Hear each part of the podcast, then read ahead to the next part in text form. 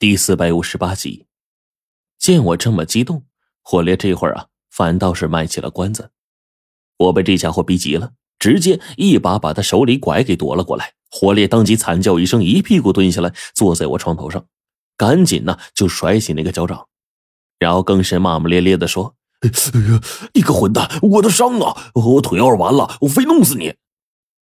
这会儿啊，不只是他，我本来卧床就疼。更是一巴掌跳起来，现在呢，就连自己整个身体啊，都跟着刚才的牵扯而疼痛起来。我就忍不住骂道：“你个混蛋，自作自受！要不是你狗日的不告诉我结果，我怎么会这么对付你啊？”火烈这会儿呢，无奈的把拐拿回来呀，拄好，然后呢，才骂骂咧咧说道：“那丫头没事儿，就是现在身上有伤，所以呢，病床也下不来。”听到他的话。我才好受一些，可是随后我就意识到不对呀，我就盯着黄队的眼睛问他说：“队长，可问你们的时候你们都没说呀？贞子奶奶不是跟白程程在同一个病房吗？怎么到了现在还不见给我送个消息啊？这当中怎么看都有问题啊！”说完了之后，我更是担心起来了。倒是黄队这会儿啊，见到我直视他的眼睛，最后终于对我说。其实吧，程程这次受伤虽然严重，但不至于威胁生命。嗯，相反，他身上有几道伤口特别明显，还有两道在脸上。所以，所以怎么样？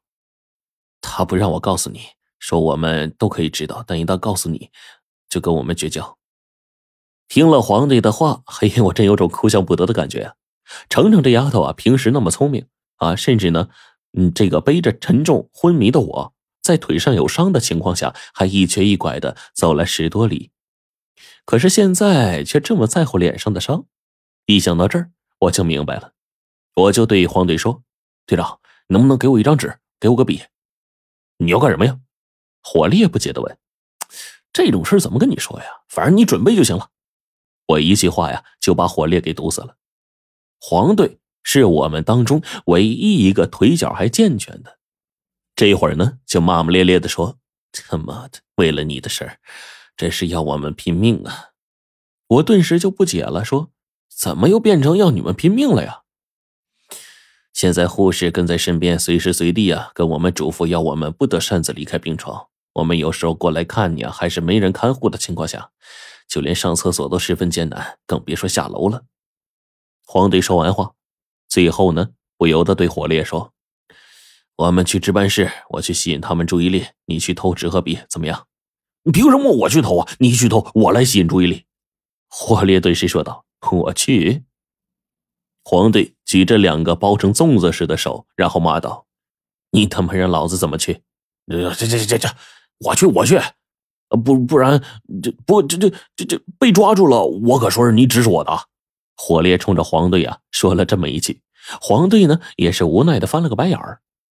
看到这俩货怎么这么无聊啊？但是呢，我还是在旁边咧嘴笑。这俩货呢，虽然说有点不正经，但是真正办事的时候呢，还是值得信任的。黄队和火烈一瘸一拐，一个断腿，一个断胳膊，一起走出了走廊。这时候，我回头呢看了看冰窟窿，这家伙依旧还没有醒，着实挺让人担心的。大概也就十来分钟吧，忽然我们的门被推开了。好家伙！火烈跟黄队呀，竟然回来了！这俩成功的把纸和笔拿回来了。只是呢，他俩才把纸和笔递给我，就被后面追来的小护士抓住了，一顿批评教育，然后拉回自己的病房。陈总，我晚点再看你啊！火烈只来得及说这么一句，就被护士啊直接给拖走了，哭丧个脸离开了我的病房。看到这一幕，我也是无奈至极。谁见过我俩这样啊？到了这会儿，反倒是进来偷人家的纸和笔。哎呦，这又哪是一个见过禁忌、执行过多种生死任务的人能干出来的呀？现在呢，人在屋檐下，也不得不低头啊。我强忍着疼痛从病床上挣扎起来，因为牵动伤口呢，顿时惹得我浑身上下都往外冒汗珠子。但是我总算是站起来了。然后开始拿起笔，用尽手头上的力气，在上面小心翼翼的画着东西。很快，这图呢就画好了。我更是啊，差点被赶过来检查的主任医师给抓住。一直等到第二天早晨时分，贞子奶奶再一次过来看我们的时候，我才找机会把这个纸条呢，叫奶奶呀带给白程程。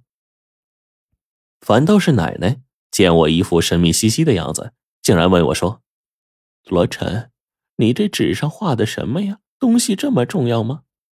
说这话呢，奶奶就假装要拆开，同时笑着对我说：“我看看上面写了什么。”我真是被他老人家给弄了一个大红脸啊！不过呢，奶奶和蔼的一笑，然后迈着有些虚浮的步子就离开了病房。庆幸的是，冰窟窿这天下午醒过来了。至此，黄队双臂折断、火烈，肋骨和双腿的伤势比较严重。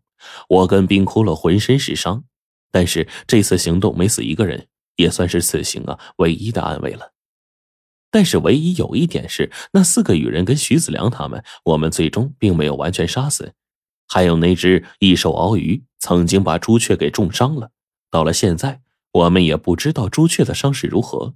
但是没能亲手将封印地的事给了结掉，对我们来说的确是一大憾事。但是现在躺在病床上，再仔细想想。都已经到了这份上了，徐子良他们就算真有什么滔天的本事，面对这么多石漂子，他们也没有任何办法了吧？更何况那种侏儒的石漂子，我们亲眼见过，那玩意儿就算贞子奶奶和朱雀合力，也难以对付一只啊！更何况在那祭坛当中，不算那些石漂子，还有足足六只这样的怪物。